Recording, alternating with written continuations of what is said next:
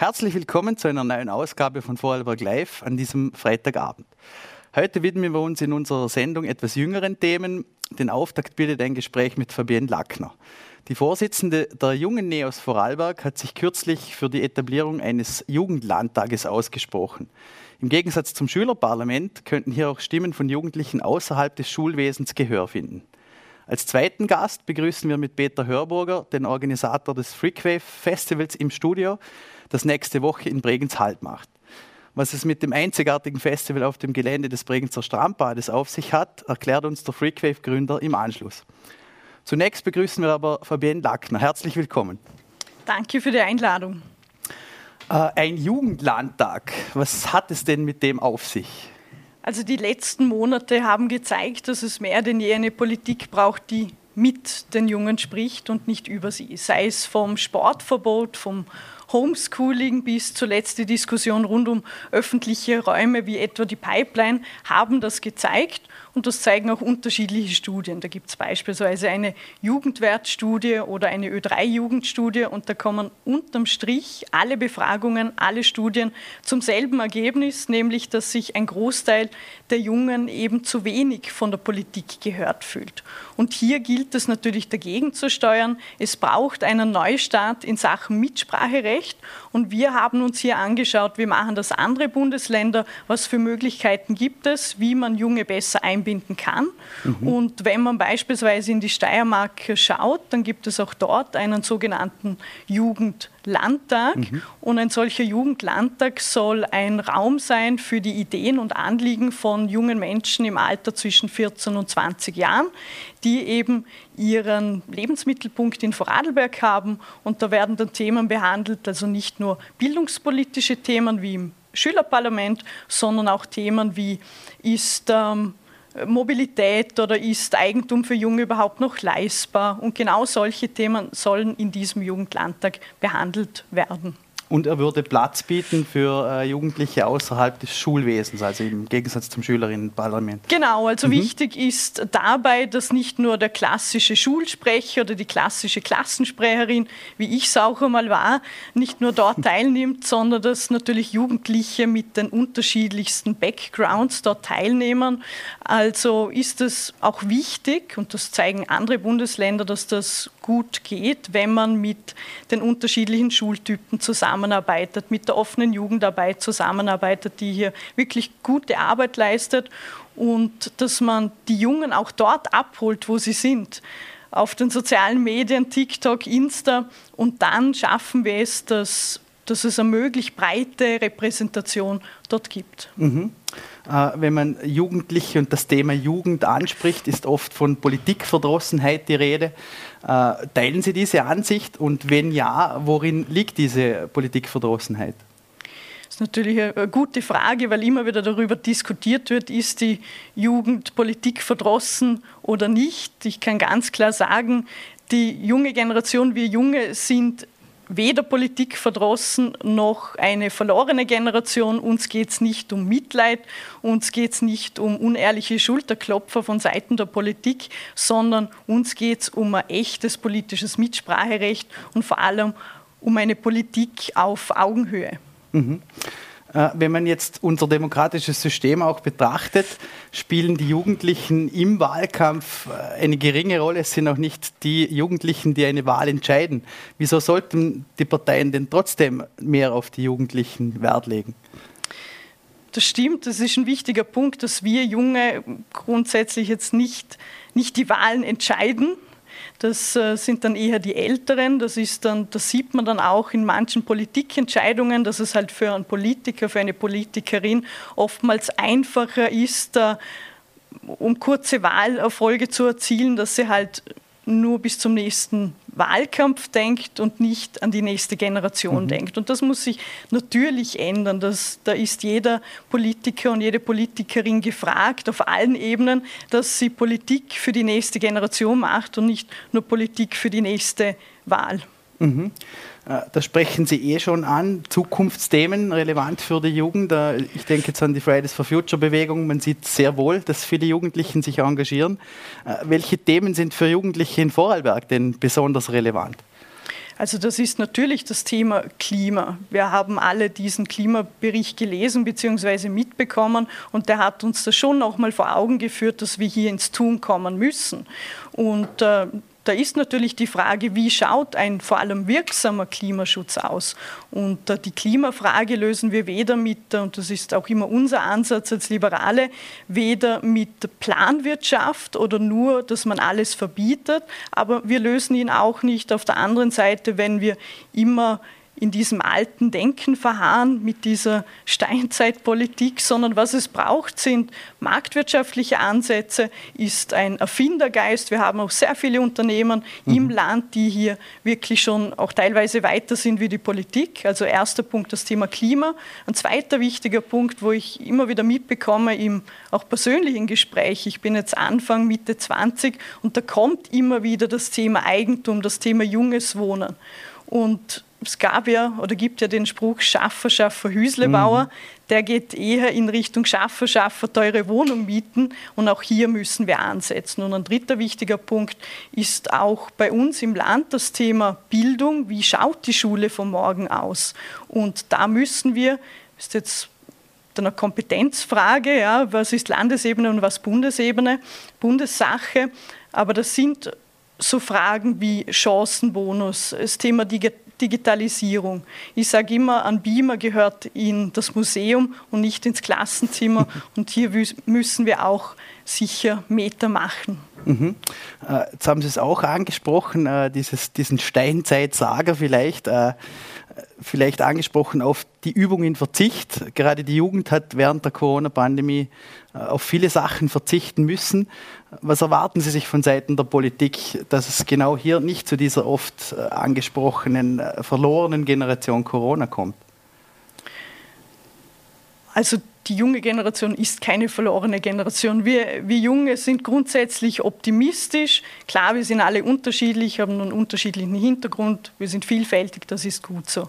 Was es jetzt braucht, ist wirklich eine Politik, die gewillt ist, auch die Zukunfts-, äh, Zukunftsthemen anzugehen.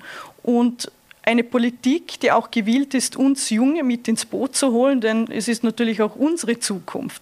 Und dass die Politik nicht nur über uns entscheidet, sondern uns mit ins Boot holt. Wir bringen da neue Ideen mit hinein, eine neue Perspektive und unterm Strich kann uns das alle im Land dann weiterbringen.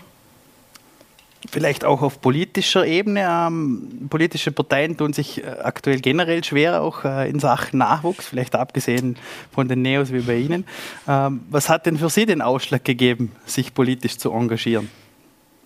Es, war, es gab nicht wirklich einen Punkt, es war eine längere Phase und ich persönlich war immer schon ein politisch denkender Mensch. Jetzt nicht parteipolitisch, aber immer schon politisch denkender Mensch.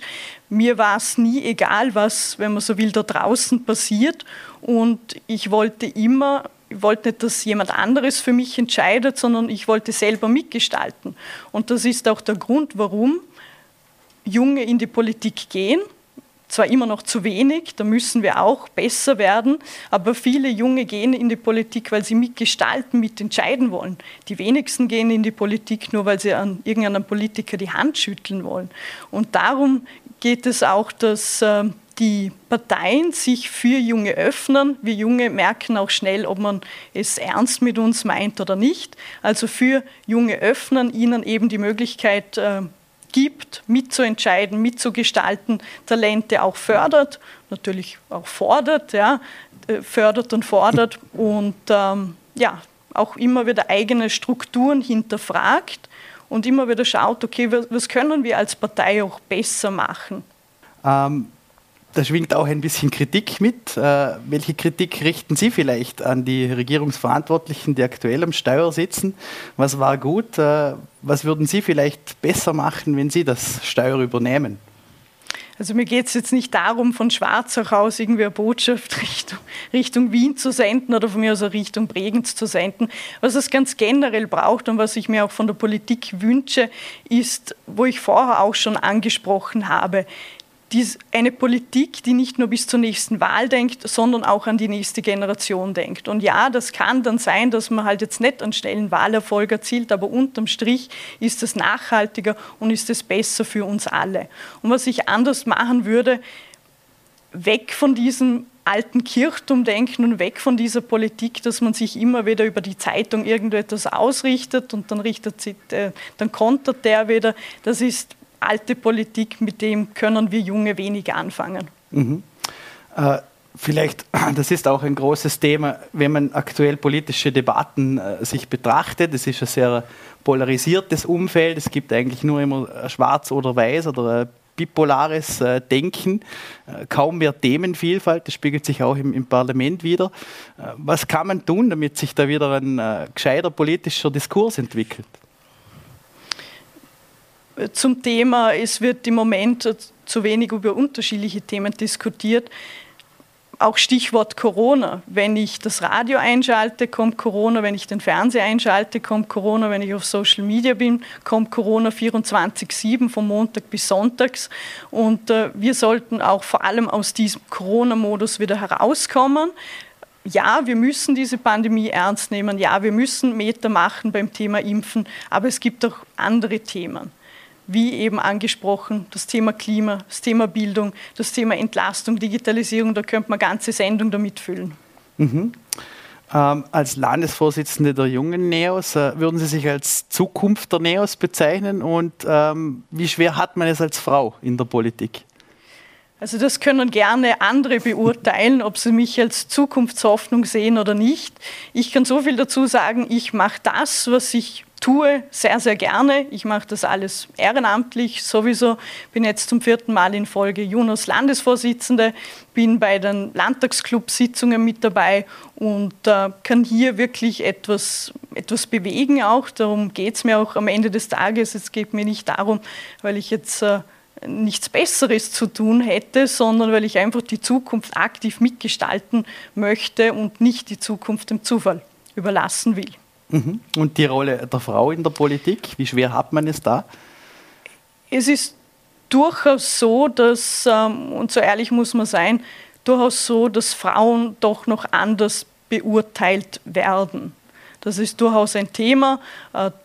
Äh, sieht man dann auch, wenn man in den verschiedenen Forums durchschaut, was denn da auch für Hasskommentare kommen. Und das ist sicher eine gesamtgesellschaftliche Aufgabe. Wir müssen hier wirklich noch besser werden, ganz generell.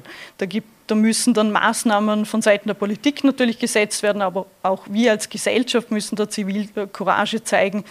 Ähm, aber ich sehe natürlich, wenn man es vergleicht mit äh, vor ein paar Jahren, schon, dass es besser geworden mhm. ist, aber es ist sicher ein Thema, ein, ein ernstes Thema, wo wir hier sicherlich noch besser werden müssen. Wurden Sie selber schon äh, Opfer und Ziel von Anfeindungen und wie geht man damit um? Bisher ich glaube, es war jetzt nur ein, zwei Mal, es waren dann irgendwelche Kommentare, wo ich mir gedacht habe, mit dem beschäftige, beschäftige ich mich jetzt eh nicht länger.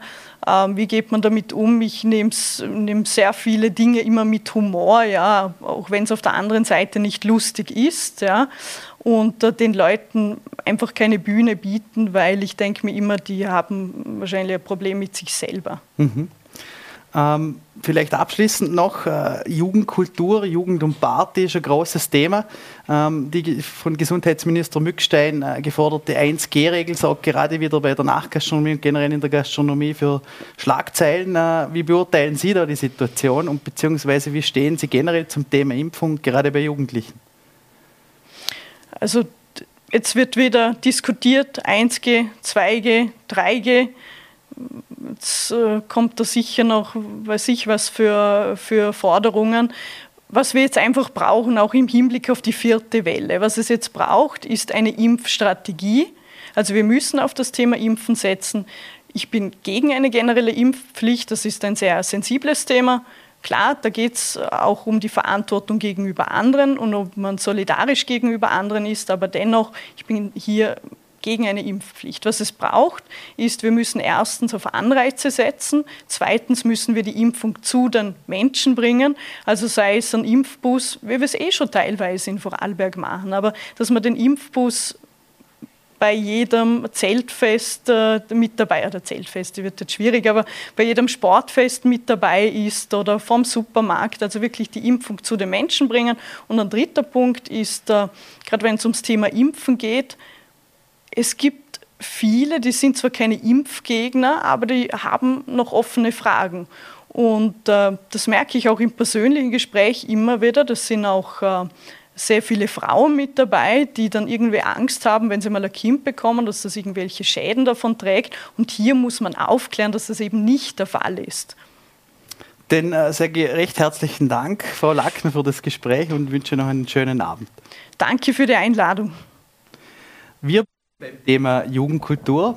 Ab nächsten Mittwoch verwandelt sich das Bregenzer Strandparkgelände zum bunten Schauplatz für die Freequave-Parade. Livebands, Freestyle-Trampolinshow, Street Art, mobile Velobühnen, Zirkusartisten, ein Surf-Film-Festival. Das Freakwave-Team feiert nach jahrelanger Abstinenz das große Comeback in der Landeshauptstadt. Was es sich mit dem bunten Treiben auf sich hat, erklärt uns nun Festivalorganisator Peter Hörburger. Herzlich willkommen. Servus, Jogi. Comeback fürs Freakwave Festival in Bregenz, Freakwave Parade. Ähm, was bedeutet die Rückkehr an den Bodensee für Sie?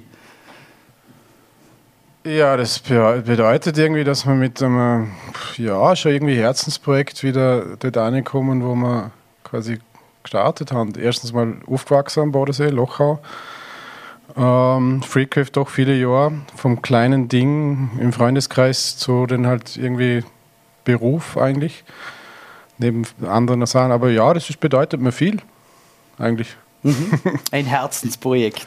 Ja, kann man schon sagen, ja. Mhm. Ich weiß nicht genau, was ein Herzensprojekt ist, aber es, es, es ist, es ist etwas, das mir Freude macht und, und, und wo immer wert ist, viel Energie in zum Stecken. Mhm. Heuer äh, präsentiert es sich ja im neuen Gewand. Äh, was hat sich denn getan? Worauf dürfen wir uns freuen? Also, es bleibt gleich, es ist bunt. Äh, wir ähm, achten nicht auf Szenen wir arbeiten mit vielen Szenen zusammen, nehmen keine für sich ernst, weil es eigentlich nicht unser Ding ist. Äh, da irgendwie mit ganz jeder eher mit so einer Toleranz drüber.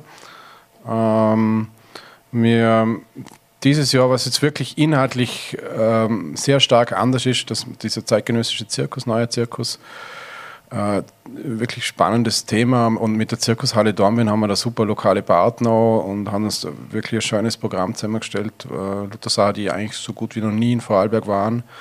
Äh, international gefragte Leute. Äh, Funky Monkeys man jetzt aussuchen, weil es das größte ist, Kollektiv, das in, in Berlin based ist und aus der ganzen Welt kommt, die eigentlich Weltkla wirklich Weltklasse sind und viele Preise gewinnen auch den, bei den Zirkusfestivals.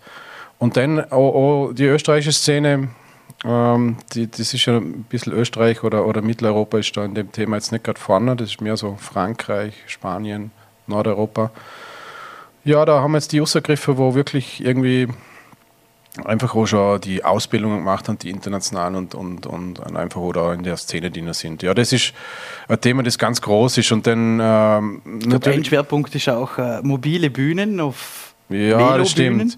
Das ist jetzt eigentlich ähm, auch so passiert, dass äh, Velo-Concerts, ähm, das ist der Jonas Kilber, der, ein, ein Däne, der in, in, in, Wien ist, den ich halt kennengelernt habe, zuerst privat und, und dann haben wir uns da ein bisschen verpackelt gehaut und, und äh, die sind jetzt auch schon in Vorarlberg unterwegs für Stadtnack in Bregenz und Feldkirch. Und jetzt beim Freecave ist das ja das ganze Festival irgendwie frei dann, oder?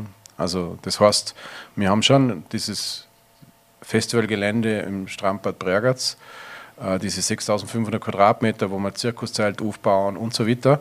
Aber wir bewegen fast jeden Act, der auf, dem, auf der Mainstage ist, bewegen wir irgendwo im öffentlichen Raum mit diesen Velostages. Oder? Und, und äh, die Velostages sind vollkommen autark. Oder wir können da jetzt, keine Ahnung, Fendhofe-Fahrer beim Wildpark, dort können wir die Bühne anstellen und sagen, okay, drei Minuten Band loslegen. Mhm. Oder Zirkus-Act, Sound I, Licht A, Gott. Alles auf Akku, alles sozusagen null Emissionen vor Ort zumindest mhm. und äh, ähm, alles Fahrrad, oder? Und das, das ergänzen wir noch mit unserer Velofair, wo wir vor allem auf dieses Cargo-Bike, also Lastenfahrräder, Familienmobilität und Berufsmobilität, weil das einfach ein Riesenthema ist und uns taugt es einfach, weil, weil wir wissen, wie lässig Fahrradfahrer ist und wir wollen das nicht nur 16 Prozent, sondern noch viel mehr in Vorarlberg ermöglichen, weil da muss 30 mindestens schon sein. Mhm. Ist zwar 16 super, viel besser als Wien, aber geht mehr. Vor allem auch in äh, anderen Bereichen, oder? Also Berufsmobilität geht noch viel, Altersmobilität geht noch so mhm. viel und, und, und, und ja, das sind, so Themen, mhm. das sind so Themen, die mir einfach, wir, mischen einfach alles inne, oder? Mhm. Also das, was wir dort machen, ist jetzt nicht einfach nur mir schon, welcher Act zieht am meisten Leute oder so, oft das schon mache ich gar nicht, sondern mir schon, dass wir eine glaubwürdige Geschichte erzählen, die passt. Angesprochen, vielleicht prägend sie Stadt der Festspiele, Stadt der hochtrabenden Kultur. Wieso braucht gerade prägend so ein Festival wie das Freakwave, also ein buntes, vielleicht auch subversives, vielleicht auch fast schon anarchistisches Festival? Ja, anarchistisch ist hier zu weit gegriffen. Aber was Bregenz braucht, weiß ich nicht. Also ist nicht meine Aufgabe. Ähm, äh, die Zusammenarbeit mit Bregenz ist gut, äh, so gut wie noch nie, finde ich.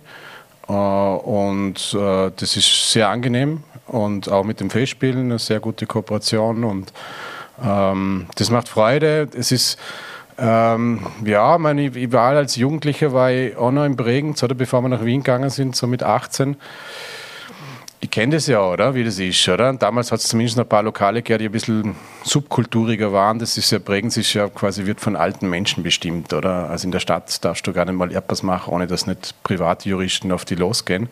Das hat sich prägend selber so geschaffen, oder? Das ist immer so, wie man es hat, so hat man sich geschaffen. Mhm.